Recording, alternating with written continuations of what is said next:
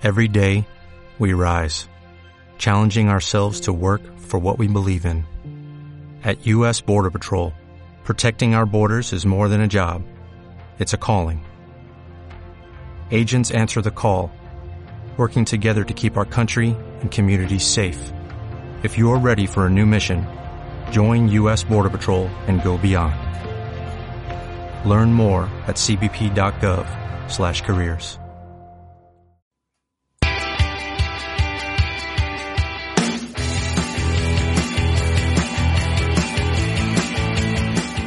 Esto es Polifrikis.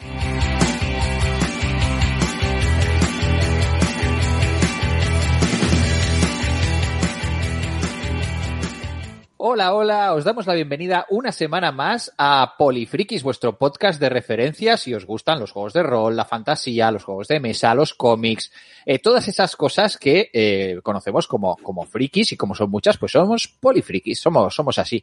Y para comentar todos estos temas de rabiosa actualidad, algunos, otros no tanto, eh, porque son un poco más vintage, pero siempre interesantes, tenemos a el equipo habitual del programa empezando por Millán Mozota, nuestro arqueólogo polifriki desde más allá del muro del norte. ¿Qué tal? ¿Cómo te va, Millán? Muy bien, eh, aquí están deshelándose hasta los, los hombres esos del frío, vamos. Aquí A ver si esto- no esto llega el invierno. Esto de Winter is Coming me parece que era una fake, The fake winter news, is ¿eh? not coming yet. Des- desde la Batcueva, nuestro, nuestro hombre murciélago de, de, de Polifrikis, Marc Travé, ¿qué tal? ¿Cómo te va?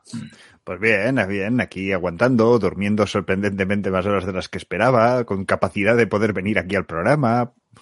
Ah, también, estamos rompiendo en mitos aquí, ni, ni, ni, ni bien el invierno, ni, ni aquí la, paternidad eh, implica no dormir, rompiendo mitos. Y rompiendo más mitos tenemos también desde el Sayeda Libres de San Cugat, a, pues, pues seguramente el hombre más, la, la voz aterciopelada del programa, el James Earl Jones de San Cugat, Pablo Jiménez, ¿cómo te va? Hola a todos.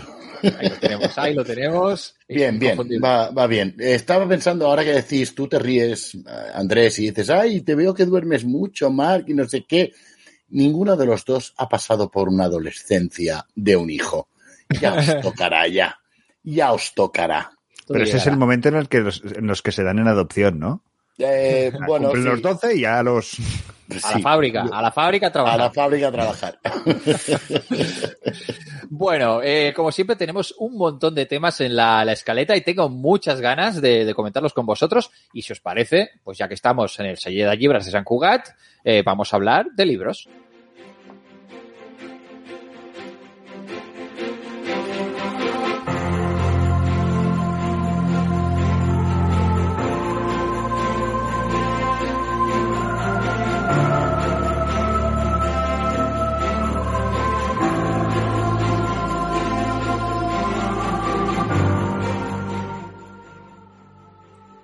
Como siempre, nuestro librero loco, eh, Pablo Jiménez, eh, tiene un, alguna recomendación para a ver en qué podemos dejarnos los dineros si nos falta lectura para añadir a nuestra pila de lecturas. Pablo, a ver, ¿qué, qué tenemos que añadir a la torre de Babel esta que tenemos aquí de lecturas? A ver, todavía no. Todavía no. Voy a recomendar un libro que aún no ha salido, eh, porque sale el jueves. Ah, bueno, pero esto en Bueno. cuanto se publique el programa ya no quedan muchas horas Aún para no ha esto. ya salido. Yo no enseño nada. Ay, ay, ay, ay. Nosotros lo estamos viendo ya a través de, la cámara. Ay, ay, ay. Tienen, tienen nombre de uno de, de los fetiches, los autores fetiche del programa, ¿no, Pablo? Pues sí, y es que Brandon Sanderson, eh, bueno, pues para seguir en su línea, eh, acaba de sacar no uno, sino dos libros. O sea, Eh, lo que teoría- para él es una semana normal. Eso es, eso es, la semana normal de Brandon Sanderson. Hoy voy a hablar de uno, el, no voy a hablar de eh, el otro libro, porque todavía no me ha dado tiempo de leérmelo, que es Bastille contra los bibliotecarios malvados. Los seguidores de la serie Alcatraz contra los bibliotecarios mal- malvados estarán deseando verlo, porque aquí Bastille toma la iniciativa. De hecho, quizá un poco parodiando aquel eh, Fausto tachado Eric de Pratchett, aquí lo que hay es un eh, Alcatraz tachado Bastille contra los bibliotecarios malvados. Pero del que vengo a hablar hoy es de El metal perdido, que Bueno, pues no, no va de señores que se compran un detector de metal y van por las playas de la costa catalana buscando a ver si encuentran. No, va, de la decadencia de- A mí- de- del metal y de los melenudos. Ahí estamos también. A mí Los- cualquiera de los dos los- argumentos me parece más interesante. ¿eh? Los Pero- metaleros que hemos perdido el pelo, pues eso, ¿no? Es el metal perdido. pues Ya no podemos hacer headbanging. No, Madre de Dios, que, sí, sí. me voy. Lo siento, yo, yo tenía un par de temas para hoy. Que lo digas tú. No, el Metal Perdido es el séptimo libro de la serie eh, Nacidos de la Bruma, eh, o podríamos considerarlo el 2.4 de Nacidos de la Bruma, ya que Nacidos de la Bruma se divide en dos trilogías. Poca bruma con esta trilogía. ¿eh? Mira, uy, lo, de antes era malo, pero este... María Vale, saca vale. la tarjeta amarilla. Estamos en el minuto programa. 8 del programa. Ahí estamos. Va a ser largo esto, ¿eh? Va a ser Va a ser largo. largo. Bueno, el Metal Perdido es una nueva aventura de Waxy Wayne, esta vez tomando mucho más protagonismo eh, Marashi, eh, la compañera de aventuras de, de ellos dos. Y la verdad es que no he conseguido acabarlo porque nos ha llegado hoy a la librería, aún no está a la venta, pero bueno, la mayoría de distribuidoras pues te los envían unos días antes para que los tengas ahí preparados y el mismo día que sale pues lo puedas tener en el escaparate, lo puedas tener a, disposición de, de la gente. Un libro que me está gustando mucho, me lo estoy pasando muy bien. Sanderson no ha perdido un ápice de pulso en ese estilo pulp que dota a esta segunda serie de, de Nacidos de la Bruma, que ya no podremos decir que son dos trilogías, ahora es, de momento, una trilogía y una tetralogía. Eh, el Metal Perdido continúa las aventuras allí donde, donde, las, donde las dejó en la última novela, que era Brazales de Duelo. Eh, se ha tomado su tiempo en sacar este nuevo libro, pero bueno, teniendo en cuenta que cada año nos saca un par o tres de libros, pues bueno, no me quejo, ¿eh? O sea, hay Sanderson para años. Y, y la verdad me ha sorprendido muy gratamente. Esperaba que quizás ya estuviera el tema un poco agotado, que ya lo había explicado todo, y no, no, tiene chicha para sacarle. Lo que pasa es que quizás se va un poquito más épico que en los anteriores. Se va un poquito más épico. Pero, bueno, sigue teniendo ese, ese toque de acción a raudales, ese ritmo absolutamente endiablado. Y, y, oye, muy recomendable. El jueves 17 de noviembre estará a la venta en todas las librerías. Eh, por favor, compradlo en la librería de vuestro barrio y, y haced feliz a vuestro librero o librera que trabaja muchas horas y que seguro que si os conoce eh, tendrá reservado un ejemplar para, para vosotras y para vosotros. Pues muy bien, ya sabéis, ya podéis ir encargando también en, en IKEA y a una, alguna estantería Billy nueva para ir acumulando los- todos los libros que va sacando Brandon Sanderson a lo largo del año. Hay que Que hacer un el- club de Que el año damnificados. que viene, el año que viene caen cinco más los que estuvieran previstos. Pues eso, una Billy entera. La vais reservando y vais haciendo hueco ahí en casa Sí, porque... Bueno, se considera que es el autor más prolífico de fantasía y ciencia ficción eh, que hay hoy en día vivo. Pues muy bien. Porque Stephen King se ha dedicado más al terror, ¿eh? Si no, igual mm, Stephen King igual le ganaba. Ahí hay una... Yo empiezo a sospechar que la fama está mal distribuida. Igual Brandon Sanderson tiene amenazado a George R. R. Martin y la mitad de los libros en realidad los está escribiendo Martin y por eso Martin no acaba sus libros. Mira, no me hagas hablar de Martin, no me hagas hablar de Martin. Y Rothfuss debe estar haciendo los de Stephen Sí, King. sí, fijo. sí. Sí, bueno.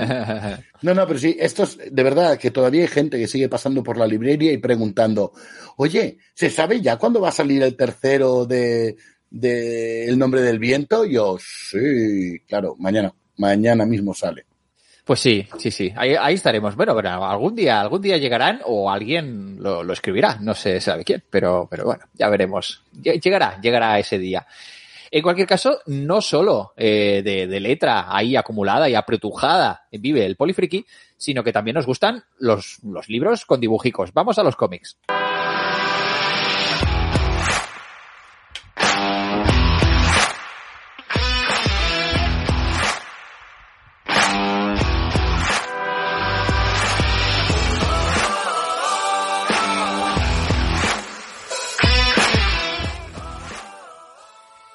Como sabéis, Mark lleva unas cuantas semanas eh, monopolizando lo que viene a ser la sección de, de cómics. No nos deja, no nos deja poner cómics a ninguno. Tenemos Y- que hacer el rincón de Mark. El rincón de Mark. Es, eh, Lo que sí, hay la que sección de- oírse, lo que hay que oírse. La sección de los cómics de Mark. Los, Los cómics, de Mark. ¿Qué cómics has- nos vas a recomendar esta semana, Mark? A ver. Pues mira, hoy vengo a por un, un cómic, una, una hoy que va de retractaciones, porque eh, como estamos preparando el especial Andor, ¿Cómo? Eh, no sé qué te refieres en sí, absoluto. un comentario de comentario a profundo de, de la serie, eh, y he venido a traer otro tema profundo hoy. Venga, va, chiste a lo Andrés. Y es que eh, Ah. he caído, he caído en las garras de Go Tanabe. Mm. Debo reconocer que yo me había resistido muchísimo a leer los, los cómics de, de Go Tanabe. Eh, son, es un autor de manga. Eh, que Ma- Mark, lleva- Mark, ¿te puedo pedir un favor? Sí. No me le cambies el nombre a la gente. Go. Go Tanabe. Ah, vale. Pone Go. Ya sé que, ya sé que pone Go. Ya está. Ya, ya, Ya está. Ya, No, nos, recibido. nos Mark, vamos ya a, nos vamos a poner ahora técnicos en, en, en En los pronunciar nombres nombres. japoneses. Vale, vale. vale. No, no, es que, a ver, te explico. Pese a que hayan pues escrito Go, normalmente la, la O larga en japonés se translitera, como no tienen alfabeto como el nuestro, sino que usan kanji y eh, hiragana y katakana, varios, la O larga se translitera como O en Estados Unidos. Y eso se ha copiado aquí, ¿vale? Pero es una O larga. Es Vale. Go Tanabe. Goutanabe, escrito Goutanabe, Muy pronunciarlo como buenamente queráis, eh, tiene varios, tiene varios mangas, es un, es un autor eh, prolífico en, en este sentido, y hace mucho tiempo que se dedica a hacer eh, obras adaptando a Lovecraft, ¿vale? Yo debo reconocer que tenía un prejuicio muy, muy claro contra, contra estas obras, básicamente porque cayó en mis manos un manga que se llama, que, que adaptaba eh, la obra de Así habló Zaratustra de Friedrich Nietzsche, y fue un, eh, ¿cómo van a adaptar esto al manga? Entonces, por curiosidad morbosa, dije, esto me lo voy a leer. Entonces descubrí que es básicamente cogiendo el título y diciendo, y el resto, pues nos lo vamos a ir inventando como buenamente nos dé la gana y ya está. Entonces, mm, tenía muchísimo miedo que hubieran hecho exactamente lo mismo con, con obras de Lovecraft. El caso es que la semana pasada, en una presentación de, del cómic de Javier Marquina, que por cierto eh, ha estado con grandes eh, guionistas y autores en la Heroescom en Madrid, con James Tinion IV, con compañías y allí firmando eh, al lado, no, no con la misma cola, pero al lado, o sea que al final resulta que vamos a tener un autor de éxito que se ha pasado por aquí varias veces. Vamos a hacer Eh, también la, la subsección Los cómics de, de Marquina. Hombre, mm, a lo tonto, a lo tonto, no sé si lleva 14 o 15 en cuatro años y los que quedan por salir. Eh, pero bueno, eh, Edwin, que es un amigo y oyente del programa, me dijo, no, pero míratelos tal, y me los dejó abrir. Y ahí la cagué. Ahí la cagué porque me he comprado los de las dos obras, los dos volúmenes que hay de las montañas de la locura. ¿Y cuál era? Y el de la huida de Innsmouth. Sé que está también el del color que cayó del espacio y, si no me equivoco, el sabueso y otras historias, pero eso creo que es de una edición anterior y creo que eso lo publicó Norma. Los otros estos los tiene Planeta Comic. Eh, me han encantado. O sea, mm, son una adaptación muy fiel, no, solo, no solamente en esencia, sino también en atento a las descripciones, no solamente a la historia, sino todo lo que va describiendo, con un eh, nivel de detalle brutal, blanco y negro, evidentemente, eh, con unas tintas mm, muy, con unos degradados muy, muy concretos. Eh, lo único, si queréis, que puede doler un poquito, pero es una cuestión estética y exclusivamente, es la definición de los ojos, que sí que recuerda mucho a, mangas más eh, fantasiosos. Pero por lo demás, eh, es espectacular el nivel de detalle, el nivel de fidelidad, el nivel de mm, intentar plasmar, claro, las montañas de la locura es un relato en el que hay un montón de descripciones de cosas que, mm, bueno, ese magnífico detalle de es inimaginable e inenarrable. ¿Y cómo lo has puesto en una novela, campeón? Bueno, pues mm, jugando con, con ese tipo de, de detalles, este, eligiendo muy bien el, el, el cómo va a hacer la, por ejemplo, hay una, hay una parte que se explica la historia de los antiguos, la historia de los Shogots, la historia de las guerras contra los descendientes de Tulu. Bueno, pues está muy, muy, muy bien plasmado esa, esa, esa historia, esa descripción de esa historia a través de pues, el formato viñetas y, y, las ilustraciones, jugando muchísimo con, eh, tienes que mirarte con muchísimo detalle la, la, ilustración para saber dónde acaba una criatura quizás y empieza la siguiente o dónde acaba la pared, porque a simple vista, pues realmente te parece confuso, ¿no?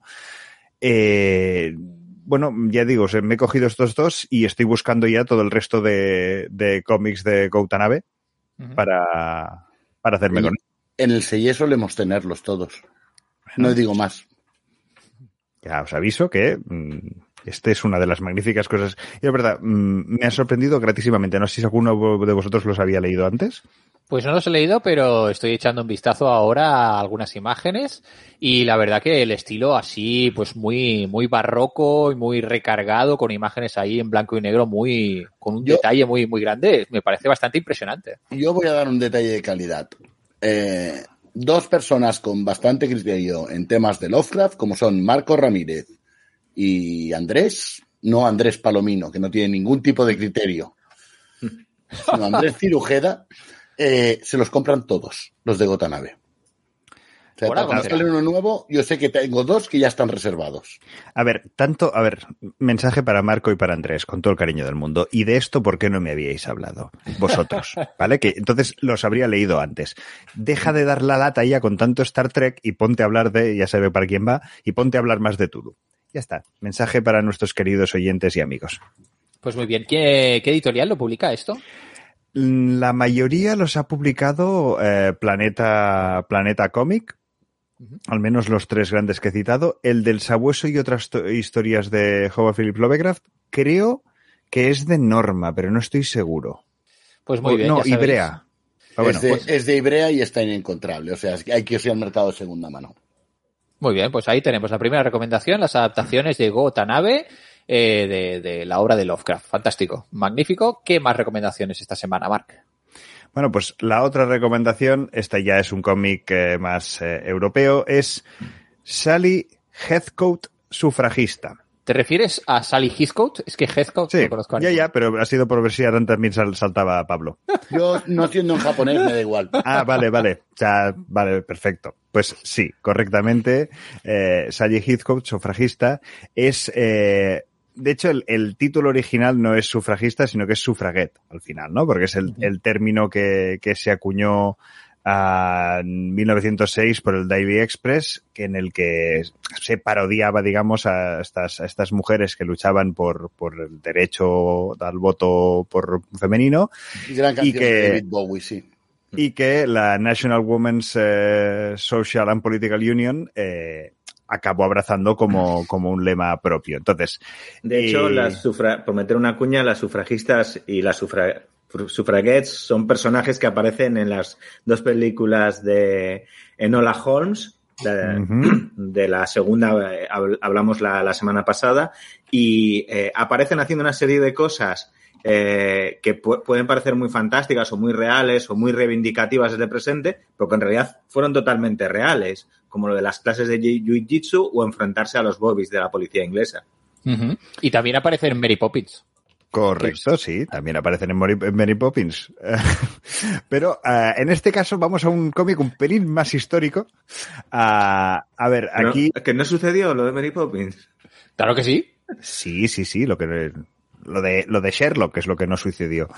Uh, a ver, en este caso nos, nos, nos centramos en, en, Sally, que es una trabajadora doméstica al servicio de Emmeline Pankhurst, una de las fundadoras de, del movimiento sufragista, que precisamente por estar imbuida en esta, en esta, en esta sociedad o en esta casa donde se viven estas ideas, eh, se, se mete de lleno en este, en este mundo y la acompañamos en todo, en todo un periplo haciendo un retrato ciertamente muy bien documentado y muy histórico de lo que es ese movimiento, de ese movimiento sufragista en, en Inglaterra.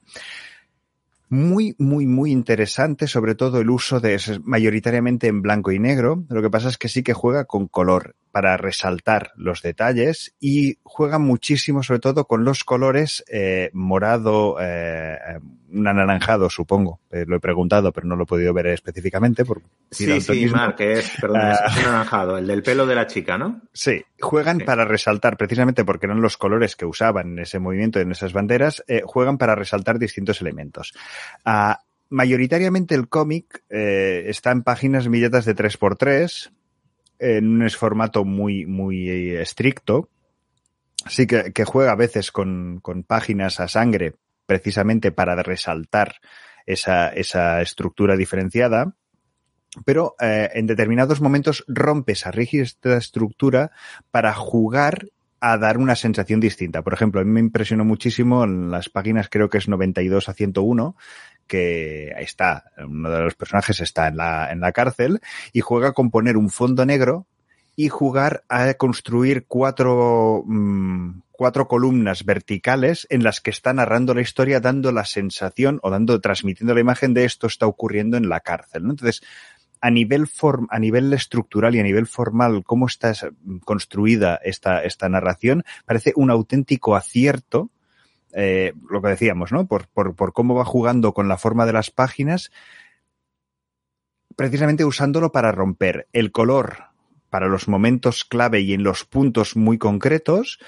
Y luego además el, el guion, sí que es verdad que no es uno de esos cómics que te engancha en la primera página y no te suelta hasta la última, en el sentido de que es un cómic pausado, es un, un cómic que trata un tema bastante denso y delicado en algún momento, y te pide él varias sentadas para disfrutarlo. Pero en cualquier caso, mmm, maravilla donde, donde las hayas. No he citado que es eh, guion de Mary M. Talbot y eh, secuenciación de Brian Talbot. Dibujo y color de Kate Charlesworth. Muy bien, pues fantástica propuesta esta Sally Heathcote, sufragista, publica La Cúpula, si no me equivoco. ¿Es fácil de conseguir esto? Mm, es de 2015, no debería ser muy no debería complicado. Ser, no debería va, ser complicado. Va por la novena edición, por lo que veo en la página de, de la cúpula. Así que ahí andan. Tiene muy buena pinta, ya sabéis, lo podéis pedir a vuestra librería de, de confianza, de proximidad. Y, y, con esto vamos a ir cerrando ya bueno. las recomendaciones eh, de Libracos de esta semana. Y si os parece, nos vamos a las series y el cine.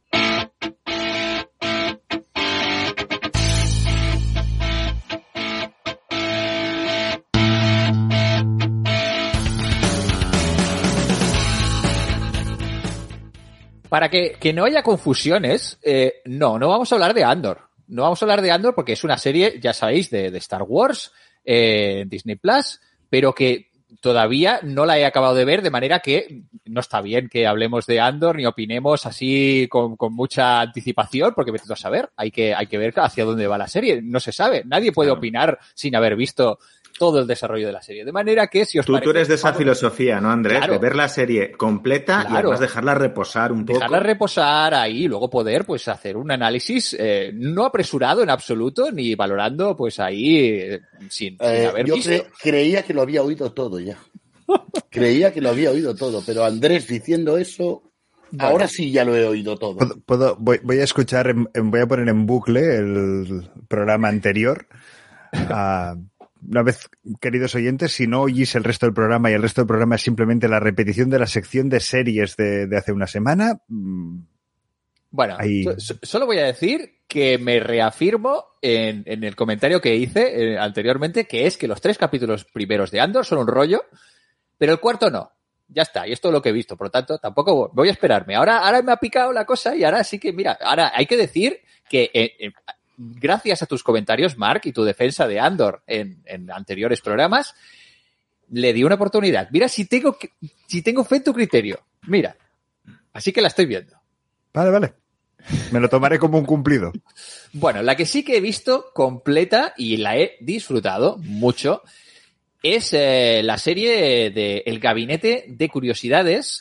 Esta, esta serie, esta antología de relatos de, de terror que ha eh, desarrollado Guillermo del Toro eh, para Netflix. eh, en la más pura tradición, ya desde las narraciones extraordinarias de Edgar Allan Poe y luego los, las revistas pulp ahí de este tipo Wild Tales, a incluso cuando luego la translación directa a, la televisión, que son pues las eh, la, la, la, hora de Alfred Hitchcock o, los, o historias como, como, ¿cómo se llama? La dimensión desconocida, The Twilight Zone, o los cuentos del guardián de la cripta, este tipo de series que son recopilatorios de relatos independientes, en este caso de género, de género de, de fantástico, de terror. En este caso, estos relatos eh, son concretamente de terror, ¿vale? Ha hecho una selección del toro de adaptaciones de, diversos relatos de diferentes fuentes y con una, bueno, todo ello girando alrededor de su mundo personal.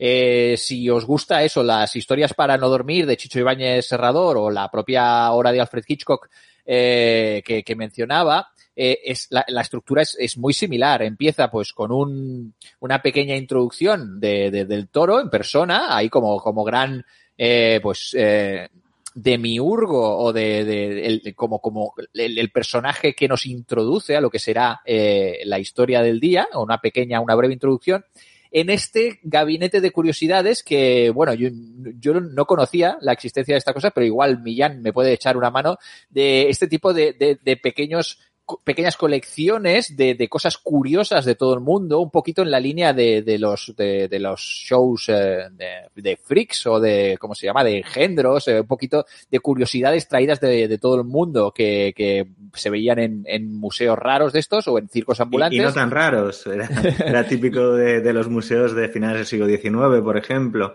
Incluso uh -huh. en algunos sitios, en algunos museos, todavía pueden conservar un gabinete de curiosidades precisamente recordando aquella época, ¿no? Donde te vas a encontrar esas vitrinas de época tan bonitas, con objetos muy curiosos y normalmente mezclados, que puede hacer una cabeza momificada de origen inca, junto con una extraña estatuilla que viene de, de Egipto, junto con una colección de fósiles y un esqueleto humano, etc. Muy random, un poquito colección ahí súper variada, ¿no? Sí, sí.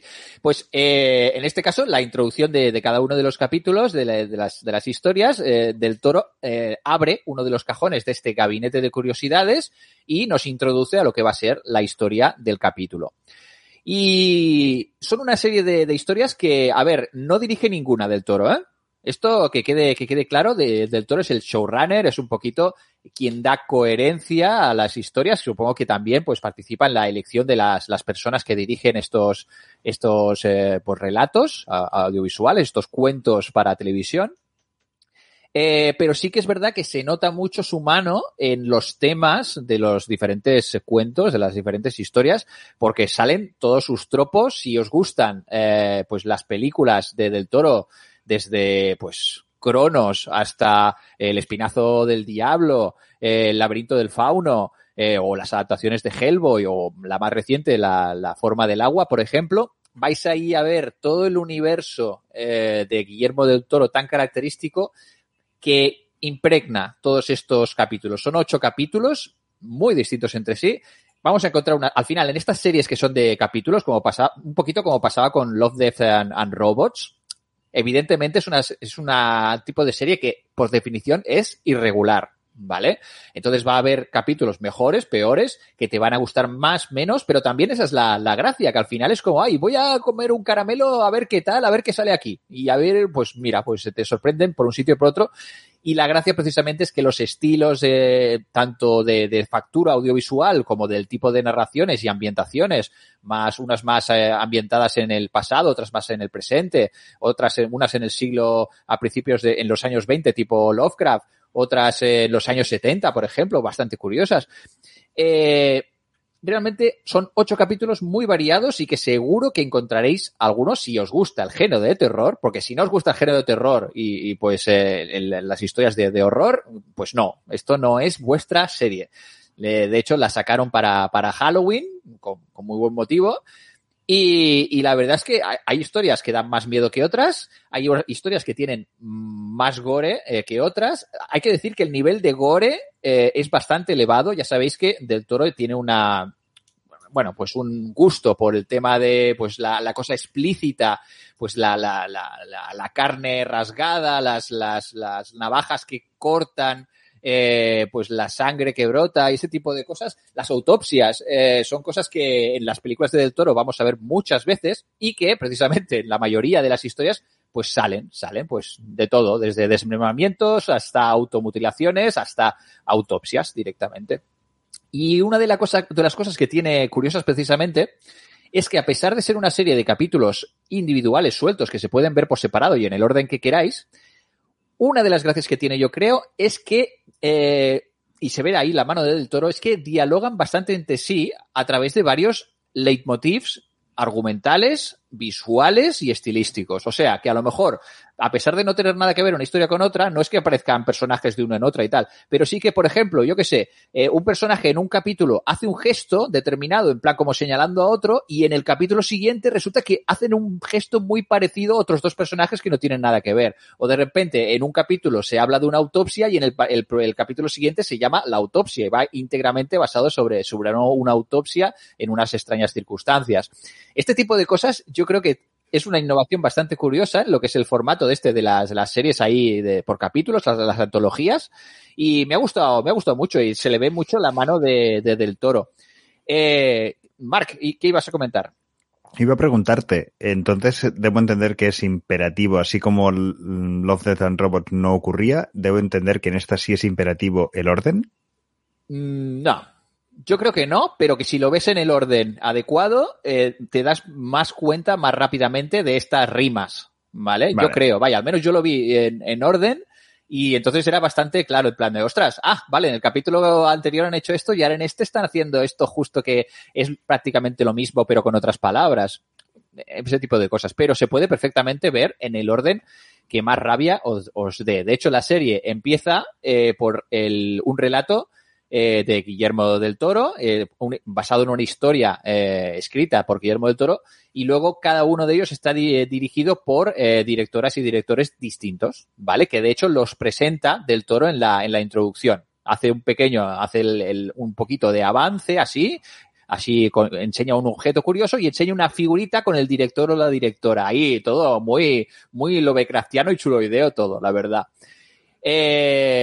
Hablando de temas de, de, chuloideos y de Lovecraft, eh, se ve claramente que Lovecraft es uno de los autores fetiche de Guillermo del Toro, ya lo sabéis. En sus películas, pues hay muchos temas que recuerdan mucho la obra de Lovecraft. Es un fan declarado. De hecho, en su, esta casa museo que tiene en la que realmente es un auténtico gabinete de curiosidades por, por, sí mismo. Él tiene como una especie de casa que tiene muchas, es muy coleccionista y colecciona desde cosas de sus propias producciones hasta eh, originales de, de, de libros de, de, todas las épocas, de todos los autores que le gustan, de ciencia ficción, fantasía, terror, hasta figuras de cera de diferentes personajes, tanto de la Hammer, por ejemplo, de Frankenstein. Tiene una reproducción a tamaño natural de Lovecraft en su, en su, en una de las salas. Eh, pues es eh, una de las cosas que repite muchas veces del toro es su pasión precisamente por, por Lovecraft. Y en estos ocho capítulos, dos son adaptaciones de, directas de Lovecraft, como son el modelo de Pigman y los sueños en la casa de la bruja, ¿vale? Y luego hay un par que tienen temas eh, Lovecraftianos totalmente. Los dos primeros, las ratas en el ratas del cementerio, es una partida de rol de, de la llamada de Chulú clarísimamente, podría ser perfectamente.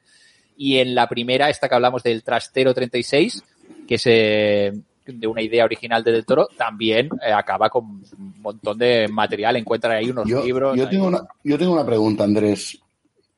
¿El guion, la historia, Mm. la escritura es de Del Toro? No, no, no, no. Esto Ah, es encargo. ah, entonces, a lo mejor igual lo veo. bueno, no, no, es que Estaba esperando. no, no has Eh, leído eh, Nocturna, ¿verdad? No, no, no. De, escritura, Vale. no, no, no, el libro no, Pues no, no. ya está. Yo es que leí un libro teóricamente escrito por Guillermo del Toro Como novelista, eh, y dije, dedícate al cine, chaval. yo, dije lo mismo. Pues no, eh, no, no están escritos por, por Del Toro. Está solamente como showrunner y coordinador de esta, de esta recopilatorio de, de historias.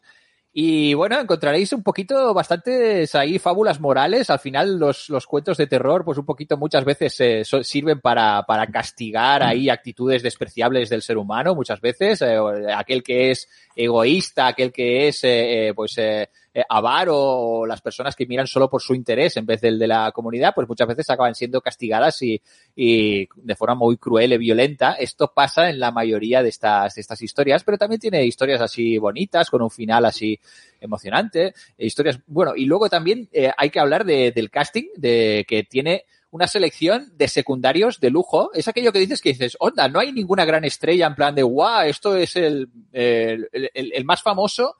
Eh, podría ser el, el, actor que interpretaba a Ron en, en las sagas de, de, Harry Potter, por ejemplo, uh -huh. o F. Murray Abraham, que es, eh, pero si os fijáis, todos son actores secundarios. Al final, pues eh, eh, Murray Abraham era el Salieri de, de la peli de, de, de Mozart, de, ¿cómo se llama? De Amadeus. Un poquito, pues también todo actores secundarios, o el protagonista de The Walking Dead, por ejemplo, también.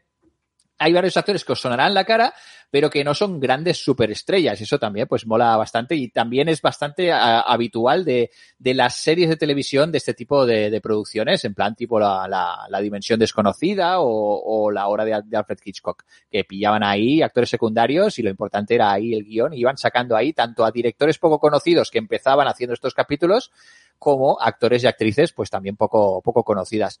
Eh, y nada más, eh, yo solo os voy a recomendar que, que, la veáis muy fuerte porque me ha gustado bastante. Y a pesar de que a mí, el, ya sabéis que el tema del terror y del gore no es una cosa que me guste, pero oye, me ha gustado bastante. No sé si habéis podido echarle un vistazo a algún capítulo. No, lo tengo ahí en la lista de reproducción para empezar a verlos poco a poco. Eso me da la impresión que estará bien para ver alguno uno al día o así. Sí, sí, sí. Se puede ver, son capítulos no muy largos, de una hora aproximadamente de duración el más largo, hay algunos que son más, más cortitos, pero se disfruta, se disfruta muchísimo. Yo espero que haya una segunda temporada o que cada año para las alturas de Halloween vaya del toro ahí sacando una selección de, de cuentos.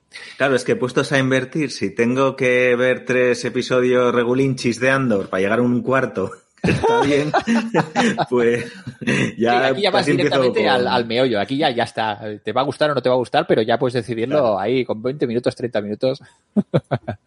Mark está mirando con cara de desaprobación. No voy a, no voy a volver a entrar en una discusión estéril para gente que ha demostrado que el bueno. criterio no, no, no. Ya hablaremos de Andor cuando, cuando corresponda. Eh, dicho esto, eh, Millán ha estado viendo también un par de series en Netflix. Estamos hoy temáticos de, de Netflix, Millán. A ver, ¿qué, sí. ¿qué, qué, nos recomiendas? Bueno, concretamente es una, una, serie de la que voy a hablar ahora y luego comento un, un poquito una película que he visto. Uh -huh. La serie mm, es la cuarta temporada del Príncipe Dragón, que es una serie de animación de, bueno, de alta fantasía, de estas con magos, dragones, elfos, para todos los públicos ¿vale? Que se puede ver con niños perfectamente y, bueno, tiene más muchos aspectos que creo que son positivos en, ese sentido y para, para ver con niños eh, y niñas, lógicamente. Y es, eh, el director es eh, Aaron Esaz, que era el, bueno, uno de los guionistas y eh, productores de Avatar, de la Airbender, y también sigue un poco la estela de esa serie clásica de animación.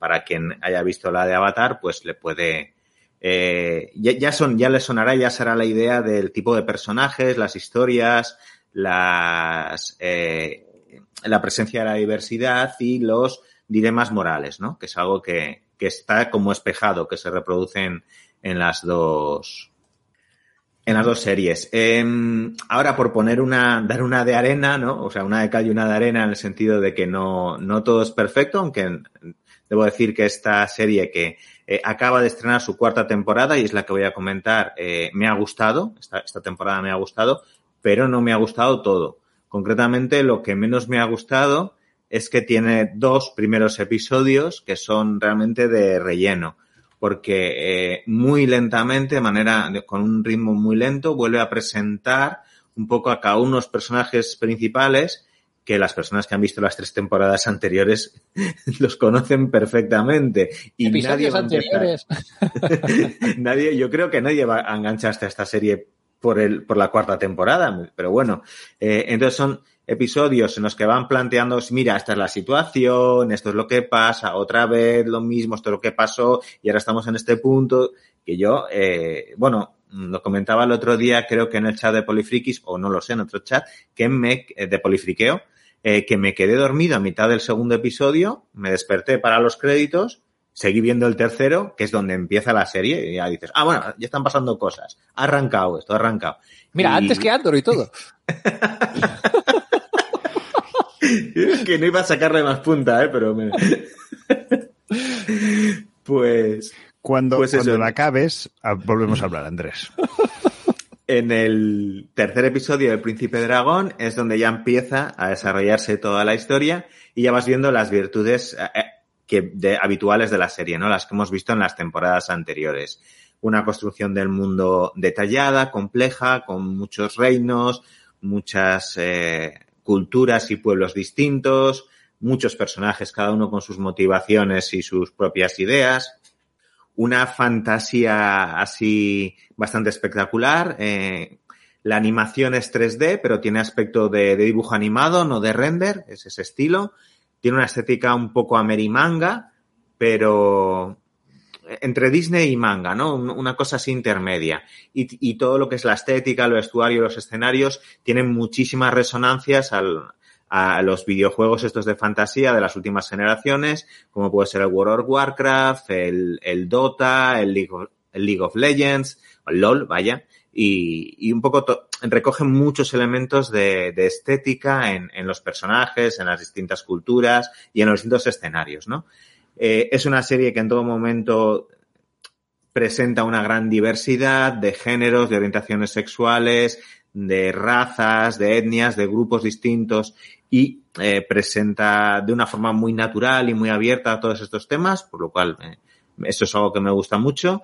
Es una serie en la que se hablan de, de dilemas morales, ¿no? Los personajes son, son complejos y especialmente los villanos, pero también los héroes y las heroínas tienen sus momentos de duda, se preguntan por qué hacen las cosas, si están bien, si están mal, qué deben hacer. O sea que en ese sentido está muy bien. Y luego, eh, esta cuarta temporada lleva el subtítulo El misterio de Árabos y mmm, ahí también hay un poco de luces y sombras porque sí que es verdad que ya eh, la trama va alrededor de este villano inmortal que nos están anunciando desde la primera temporada, desde el inicio de, de la serie. Es un, un elfo eh, que es un gran manipulador, un gran hechicero malvado que está atrapado en, en otra, en algún lugar, ¿no? Una prisión y que intenta liberarse. Y todas las historias que hemos ido viendo se van juntando los hilos y todas se ve que discurren alrededor de, este gran villano, ¿no? Y de sus manipulaciones. Pero al final se nos queda corta, porque lo que pasa es que en los otros siete episodios, quitando los dos primeros, tiene un total de nueve esta temporada, al final eh, sí pasan cosas, pero dices, bueno, pero para una cuarta temporada igual tenía que haber un habido un poquito más de trama. Uh -huh. Y de hecho te lo dejan un cliffhanger de estos de, ay, quiero más, ¿no? que claro, yo entiendo eso, para los showrunners, el productor, está muy, muy bien, pero, pero creo que, que esta parte de, de, la serie que ya está bastante avanzada, con aficionados que la llevan viendo ya años, ¿no? Eh, podría, podría haberse estirado un poquito más, ¿no? Bueno, en eh, cualquier caso. Sí, dime. Sí, ¿qué más ibas a comentar? Bueno, que eh, simplemente apuntar que lo que no recomiendo es empezar a verla por la cuarta temporada. ¿No? ¿Seguro? Eh, empezar por la primera. Que ah. total, son episodios cortitos, muy entretenidos, enganchan mucho y están todos en Netflix. Uh -huh. Pues muy bien, pues tenemos las cuatro temporadas del Príncipe Dragón en Netflix. Vamos a, vamos a ver, a ver qué tal, si queréis echarle un vistazo. Y también has estado viendo una película, ¿no, Millán? Sí, una película que, a ver, es entretenida, se puede ver, yo lo he visto hasta el final, no la he quitado. Eh, a ver, a ver, ¿cómo? a ver eh, no, no me das muchas esperanzas si lo mejor que puedes decir es que no la he quitado. Estamos, estamos hablando de la misma persona que eh, reconoce como gran obra de su juventud Solar Babies. Uh, y la que acaba de decir que tres capítulos de una serie de ocho, no, no, pero una película que ya empieza diciendo no la he quitado, mmm, perdón, ¿eh? Igual el cuarto capítulo le podríamos dar una oportunidad. Sigue, sigue. Si fuera un elfo y viviera 600 años, seguramente, Mark. Pero volviendo a lo que estábamos hablando. Necesitas otras vacaciones. Eso también. Que era eh, la película que se llama La Escuela del Bien y del Mal. Eh, la verdad es que, ¿sabéis claro que lo sabéis, os vais a acordar del concepto que acuñamos en un programa de Cero en Cordura que se llamó Los pezones de Batman. ¿Vale? Algo me suena, Eh, sí. es- Sí, esa sigue idea sin de presentarlo una- muy bien, ¿eh? una película que la, la ves sobre el papel, ¿vale? O con su ficha y dices, esto tiene que funcionar, ¿no? El- el- la temática me agrada. Actorazos y pedazos de actrices que salen. El director, joder, es un director que ha hecho eh, cosas cómicas, eh, showrunner de series eh, que son muy míticas, como Mad Men, ha sido guionista de, de episodios de The Office. Esto, esto tiene que funcionar. Y luego la ves y dices, Pues no. están las piezas, eh, están los elementos sueltos, pero lo juntas todo y, y te da un poco de vergüencita ajena, ¿no? Es dices, qué cosa más infantil, fa- inf- no, qué cosa más simplista, porque infantil puede ser y puede estar muy bien, pero qué cosa más simplista, qué cosa más, más poco elaborada, que, que es pan sin sal, ¿no? Al final, eh, y hecho ya la crítica, vamos a hablar un poco de la película y de lo que va. ¿Vale? Si es un O sea, poco. Ahora que ya hemos repartido hostias a cuatro manos, Vale, la, la película cogería muchas resonancias de, Harry Potter, para empezar, sería como su gran referencia. A ver, llamándose la escuela del bien y el, y el mal, ya te puede dar un poco la idea. Y en este caso, en lugar de presentarte una escuela de, magos, como era Hogwarts, ¿no? donde pasaban eh, toda la, la saga de Harry Potter, pues lo que eh, presenta son dos escuelas enfrentadas, por así decirlo, en las que se educan y se forman los que van a ser eh, los villanos y villanas y los héroes y las heroínas de los cuentos de hadas. Precisamente de lo que hablamos en el último programa o en uno de los eh, últimos que hemos grabado de Cero en Cordura. Eh, estos eh, héroes, heroínas, villanos y villanas de cuento de hadas, pues son seleccionados, son traídos en, muchas veces eh, son descendientes directos de, de, otros personajes de cuento, ¿vale? Y ahí tenemos un elemento que recuerda mucho a tanto a, a fábulas, ¿no? Los, los cómics como a la serie de, de, televisión de Érase una vez. O sea, de nuevo está cogiendo cosas que ya, han, ya se han hecho, han funcionado. Y, y también pues, eh, los, des los descendientes, la serie, las películas de Disney Channel. Pues te puedes esperar un poco más porque. Totalmente out. No conocéis los descendientes, hombre, por favor, nada. con todos los villanos de Disney, con coreografías que cantan y bailan las, los hijos y las hijas de los villanos de Disney vale, que van a la escuela vale. y todo eso. Eh, sí, para que estés más sí, tranquilo te diré que sí, pero... Andrés, si cantan y bailan, Millán no lo va a ver. No, probablemente no. Anda que no Solo si son los Blues Brothers. eh, pues al final tenemos dos elementos, ¿no? Estos eh, chicos y chicas que se van a convertir, pues, en gente de mucha villanía o gente de mucha heroicidad y van a ser protagonistas de cuentos de hadas y se educan en una de estas dos escuelas. Eh, y ya, pues, hay dos, dos chicas, dos amigas, dos eh, mejas, ¿no? Dos mejores amigas que son llevadas a esta y cada una cae en una de las escuelas. Entonces, bueno, ya ahí está el drama, la trama, ¿no?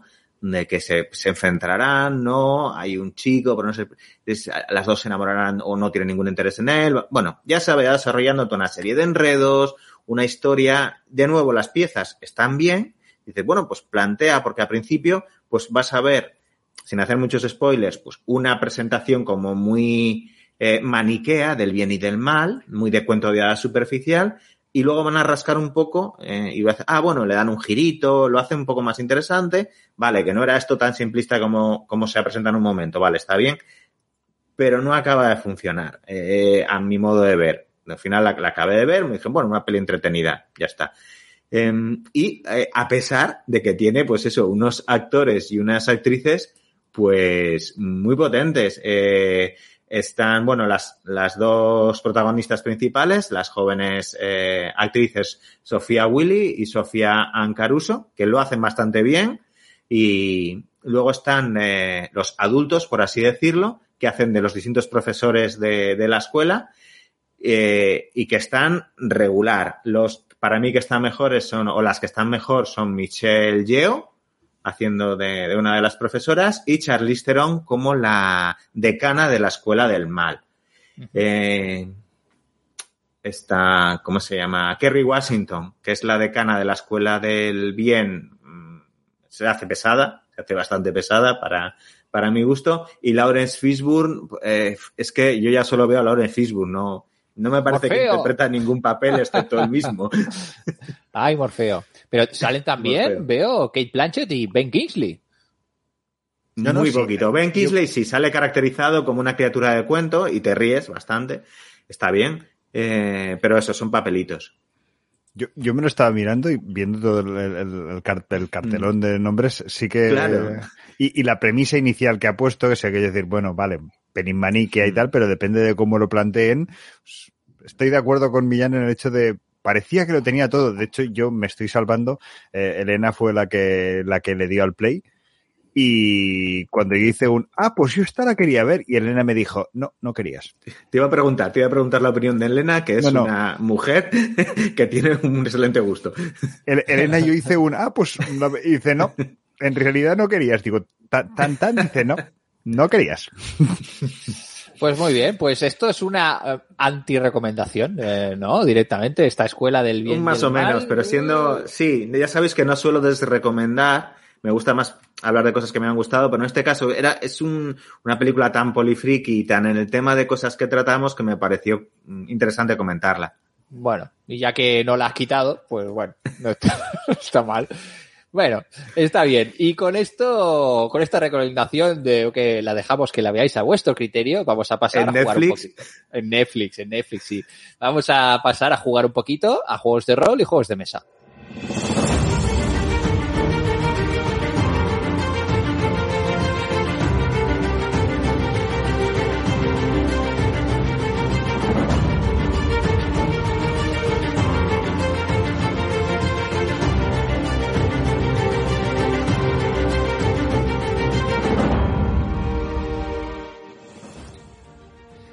Pues la primera recomendación es un, es un título que ya tenía muchas ganas de, de recomendar desde hace, hace tiempo, aunque es un juego de mesa con elementos narrativos indie raro que es difícil de explicar, ¿vale? Se trata eh, de El Año Tranquilo, un juego de Avery Alder, eh, que, bueno, la propia definición que de, de- en la caja es, eh, es- dice que es un juego de mesa y rol, un juego de dibujar mapas.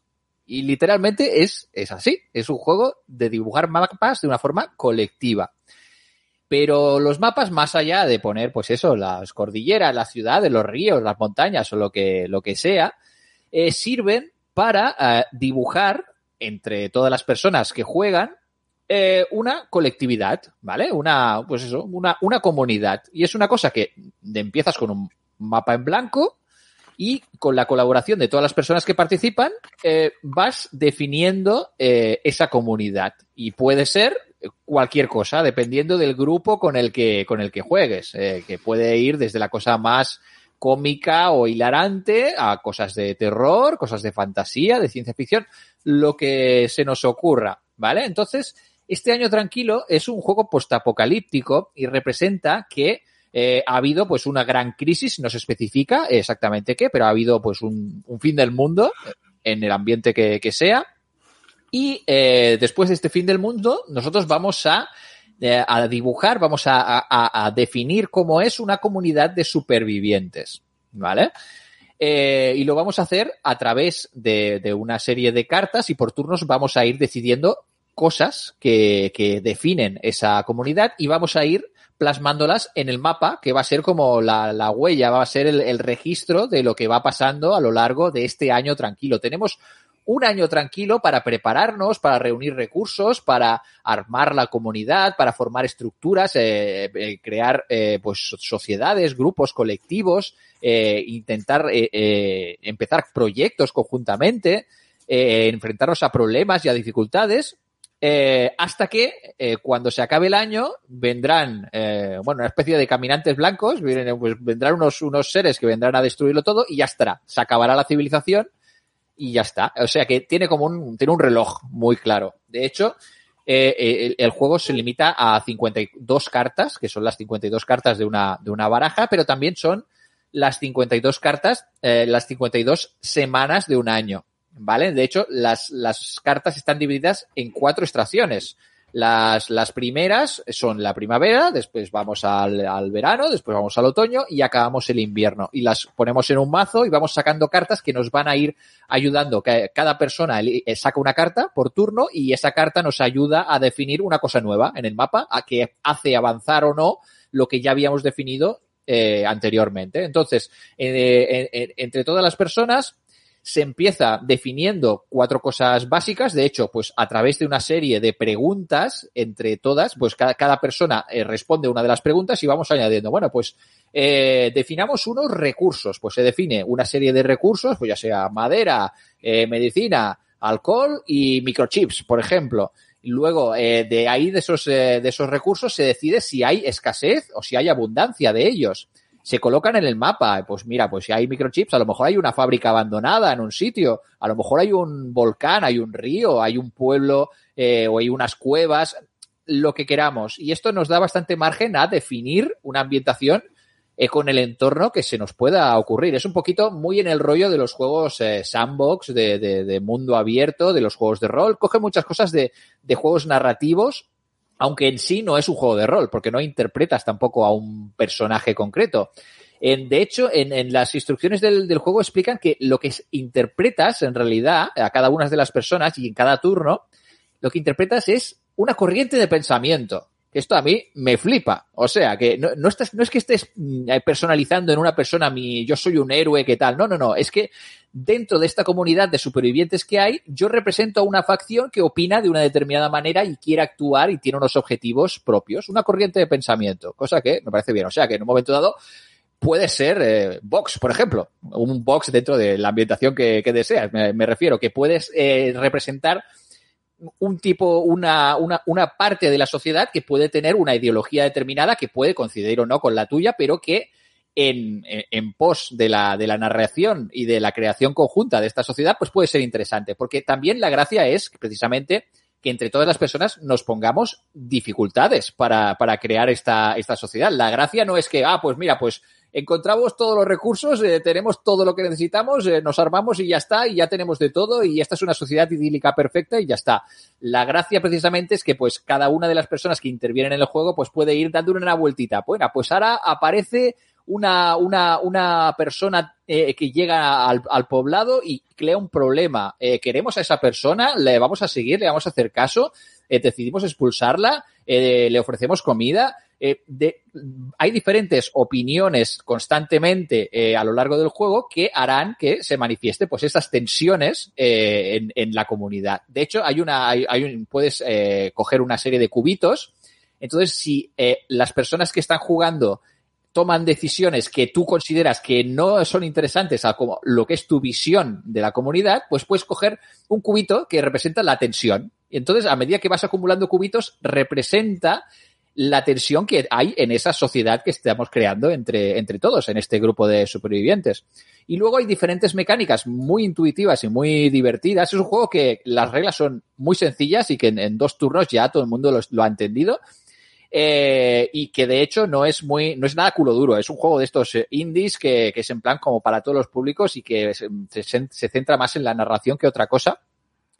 Eh, y hay varias cosas que se pueden hacer. Se pueden iniciar proyectos para la comunidad con una serie de, de, con un contador. Ponemos un dado que representa las semanas que vamos a tardar en hacer un proyecto. Ay, pues mira, yo creo que eh, mi, la comunidad tiene que ponerse a hacer un puente para atravesar este río, porque nos interesa llegar a, para investigar aquella fábrica que hay del otro lado, a ver qué hay, a ver si hay zombies o hay otra cosa, no sé, cualquier cosa pues ponemos ahí, yo creo que pongo esto y pongo un dadito con las semanas que considero que vamos a tardar a construir eso. Y a medida que van pasando las semanas, el dado va reduciendo hasta que llegamos a que se construya esa cosa y concretamos qué pasa, a ver si lo hacemos con éxito o no lo hacemos con éxito.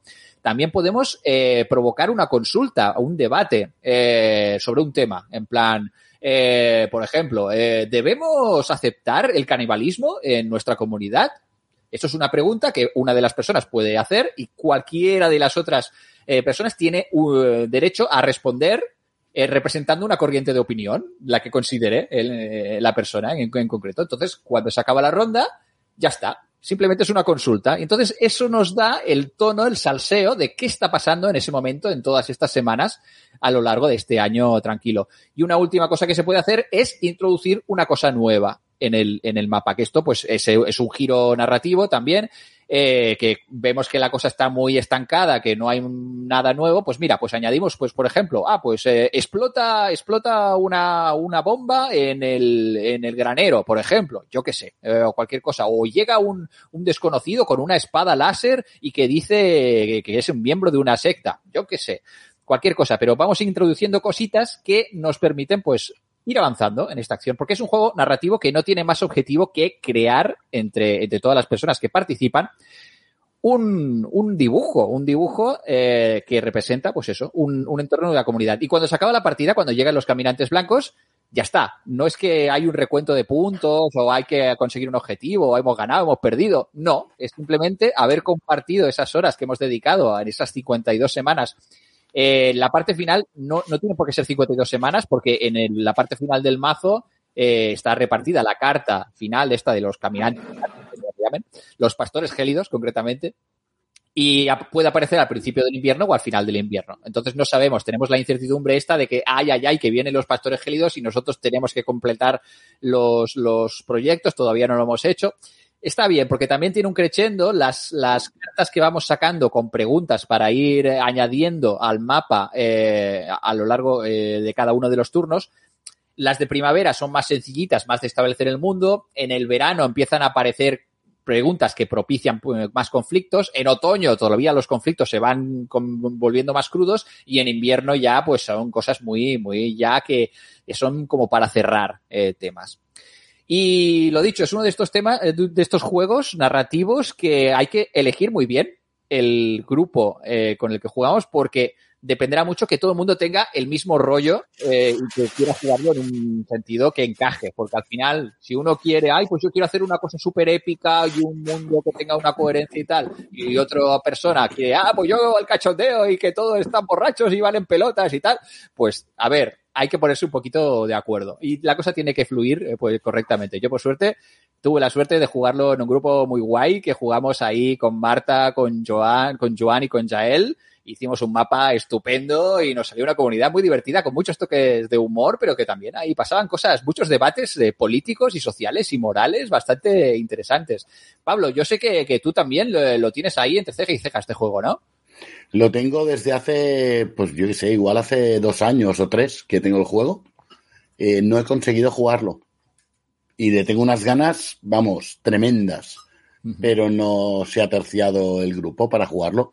Me lo he llevado a las últimas casas rurales, a las últimas cinco o seis casas rurales a las que hemos ido, y me lo han vetado en todas las ocasiones. Qué, qué, qué mal, muy mal. Una de, una de, ellas estabas tú, o sea que no digas bueno, todo pero... mal porque igual fuiste uno de los que lo vetó, ¿eh? Tendrías que haberlo vendido bien. Es que no sí, me lo vendiste sí, bien, sí, Pablo. Claro, claro, claro, claro, claro. Venga, la próxima, claro. la próxima, la próxima lo intentamos. No hay que saber dibujar, también hay que decirlo, ¿eh? A ver, si tienes dotes de dibujo, mejor, pero eh, con dibujos de palo y dibujos así esquemáticos y, y, y así como pues símbolos y tal, ya la cosa ya tira a la mar de bien. No hay que ser un virtuoso del dibujo, ni mucho menos. De manera que he podido jugar. Así que nada más, eh, muy, lo, lo, publica The Hill Press, es una cajita muy pequeñita, muy sencilla y, y nada, eh, se juega en una tarde, eso sí, son unas, unas horitas. ¿eh? También se puede reducir la, la, duración de la partida, si no tenemos tantas horas, podemos quitarle cartas al juego y pues reducimos, y, pero vaya, lo suyo es tener nah, las 52 semanas. Suyo, eh, hay que jugarlo completo. Y también tenemos eh, una última recomendación. ¿Nos querías hacer? No, esa la dejamos ya para la semana que viene, porque antes tenemos que acabar el programa con la pregunta polifriki de la semana.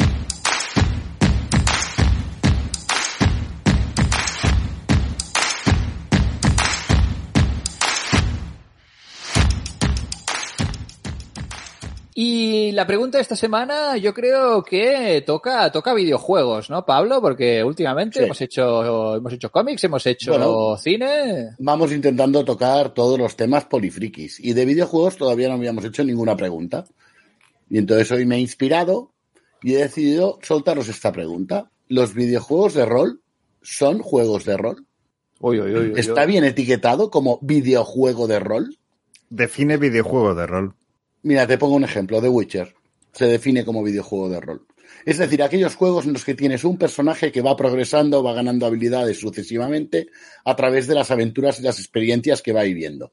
Eso es la definición de un videojuego de rol. Skyrim, Diablo, todos estos. Correcto. Dragon Age. Baldur's Gate. Baldur's, Gate. Exacto. O sea que, venga, ¿quién se atreve a contestar primero? Está en el tejado de Mark la pregunta, creo yo. Que Mark está así como muy pensativo. Estoy pensando, estoy pensando. Bueno, yo, yo te, yo te voy a, te voy a dar tiempo para, para pensar, Mark, porque yo si quieres te respondo ya.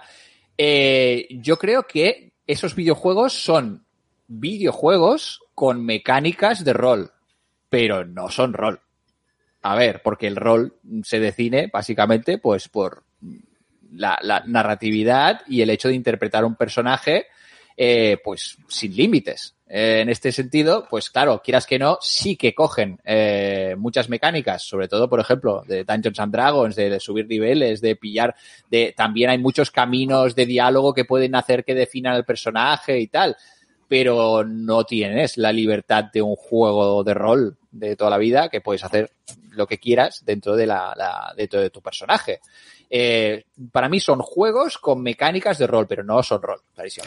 Yo tengo una. eh, Hay una parte de que te compro del argumentario y en general te diría que opino lo mismo, que no lo son, pero no miraría si son juegos de rol como el Baldur's Gate, que por ejemplo no lo veo como un juego de rol, sino eh, lo veo en la capacidad que tengas tú de cambiar la historia. Es decir, eh, no me interesa tanto el si van subiendo de nivel, si van adquiriendo habilidades, porque al final eso es la parte de videojuego y tienen las mecánicas normativas, pero sí me, sí considero que podrían empezar a ser juegos de rol aquellos videojuegos en los que tu personaje tenga muchísimas opciones.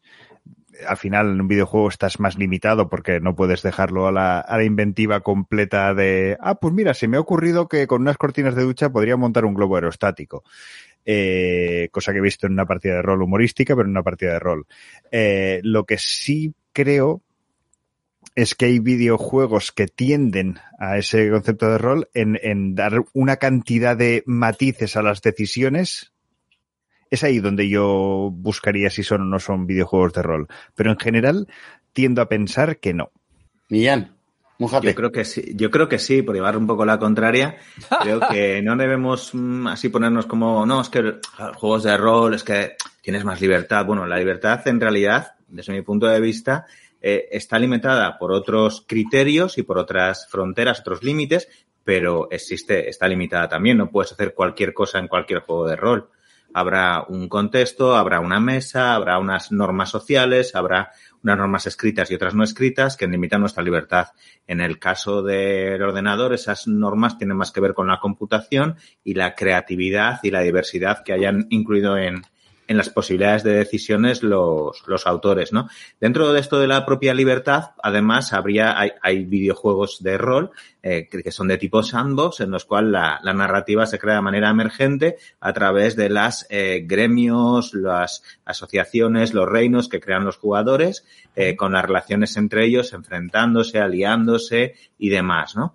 Eh, y luego, eh, yendo un poco a los orígenes, al final los tenemos la idea de que los juegos de rol desde siempre se han definido por interpretar un personaje y por esa libertad y en realidad, eh, yendo al origen de los juegos de rol, se definen por manejar o llevar un personaje, ¿no? Más que por interpretarlo o, tal. Eh, entonces, en- si coge, para mí, si cogiéramos la definición original de juegos de rol que se eh, crea a partir del modelo de Dungeons and Dragons, que fue el primer juego de rol y sigue siendo el más exitoso, pues los videojuegos de rol creo que trasladarían bien a ese medio eh, un poco las, los, los elementos básicos, con todas las diferencias que hay entre unos y otros.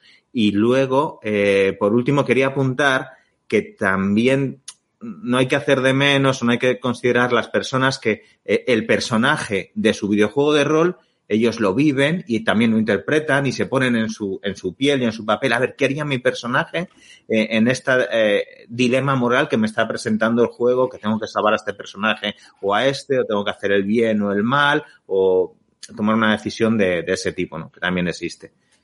Por dar el contrapunto.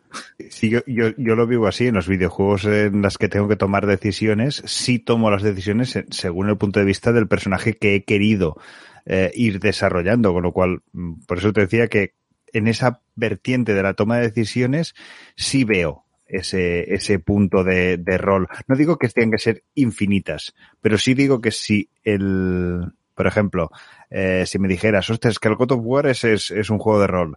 No, es un juego de, haciendo el chiste, es un juego de plataformas venido a más, ¿no? Es decir, al final es una serie de retos que han cambiado a tres dimensiones, todo, todo lo que tú quieras, pero es un juego de retos y de mecánica mm, tuya y de coordinación.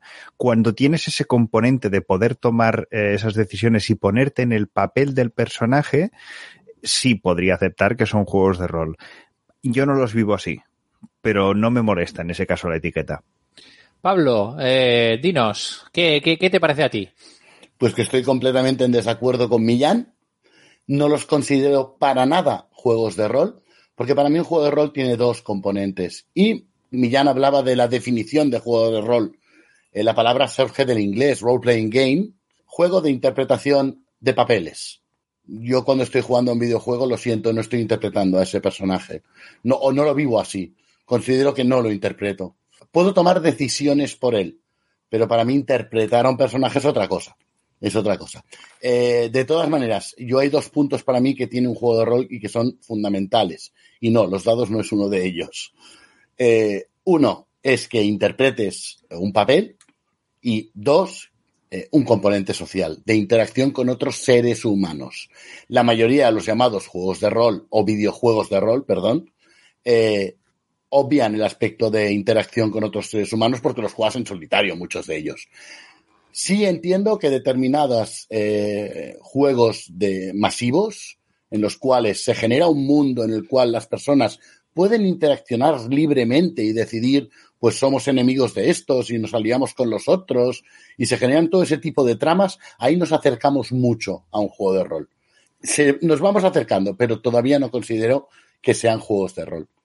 Entonces, ¿tampoco los juegos de rol en solitario son juegos de rol? Para mí no. Para mí no, Millán. Son libroaventuras.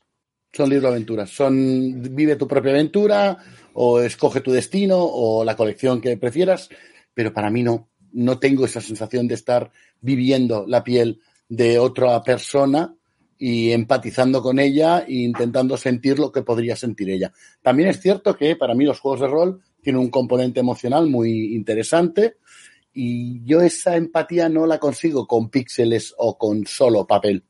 Mm, puede ser defecto mío, es mi opinión. Pero no, pues... yo los, los, libros, los, los videojuegos estos de, de solo contra el Wendigo, pues no lo entendí nunca como un juego de rol, lo vi como un, pues eso, un, un juego de, de eso, de mira, un, vive tu propia aventura. Bien, pues ya veis que hay beef ahí, hay conflicto, así que vamos a trasladar la pregunta directamente a, a, la, nuestra querida audiencia. Ya sabéis, los videojuegos de rol son juegos de rol eh, lo podéis compartir vuestra, vuestra opinión a través de los canales habituales, ya sea a través de nuestro canal de Telegram, Polifriqueo, al que estáis bienvenidas a sumaros, por supuesto. Eh, tanto como nuestros, nuestras redes, eh, nuestro Twitter, nuestro, nuestro Instagram, nuestro Facebook. Eh, esperamos, esperamos que, en los comentarios mismos de iBox y el resto de plataformas también esperamos que nos dejéis ahí comentarios majos. Nos gusta mucho que nos dejéis comentarios en iBox, por ejemplo, eso mola bastante. Eso está, está chi y que le deis like a las escuchas, que eso siempre, siempre está bien. Y, y, nada, con esto eh, vamos a ir ya cerrando el programa, no sin antes recordaros que queda muy poco para las jornadas de Ayudar Jugando, que ya sabéis que somos un programa, un podcast solidario con Ayudar Jugando, esta asociación de ayuda a la infancia a través del juego que eh, durante todo el año se dedica a hacer un, montón de proyectos chulos y que, como siempre, estamos muy cerquita de las, las jornadas en diciembre de ayudar jugando. Estáis a tiempo de eh, apuntaros como voluntarias eh, o directamente, pues simplemente colaborando eh, como socias eh, a esta, esta asociación. Entráis en ayudarjugando.org y le echáis un vistazo a todas las cosas que hay. Así que ya sabéis, Polifrikis, eh, tenéis ahí, como siempre, una cita con Ayudar Jugando. Y con esto ya nos vamos eh, despidiendo, empezando con por el Sellada Libras, nuestro libro loco. Que vaya muy bien la semana en el Sallé, Pablo. Igualmente, y oye, jugad, a lo que queráis, pero jugad, que jugar es necesario. Eso es, eso es. Ya sea rol o no sea rol. Desde la Batcueva, que vaya muy bien esta semana ahí jugando a, a- a juegos de rol masivos online o no, Mark. Sí, voy a intentar probar una trama sobre un eh, personaje que se ve metido en una resistencia contra un imperio galáctico y algo así. No Back estoy- Rogers. Back Rogers. y Millán Bozota, eh, espero que te sumas también a la resistencia conmigo, a ver si, vamos a ver, a ver qué sacamos ahí, a ver si encontramos algunos planos de la estrella de la muerte en algún sitio. Muy bien. De acuerdo, buenas noches. Y quien nos habla, Andrés Palomino, también se despide hasta la semana que viene en Polifrikis.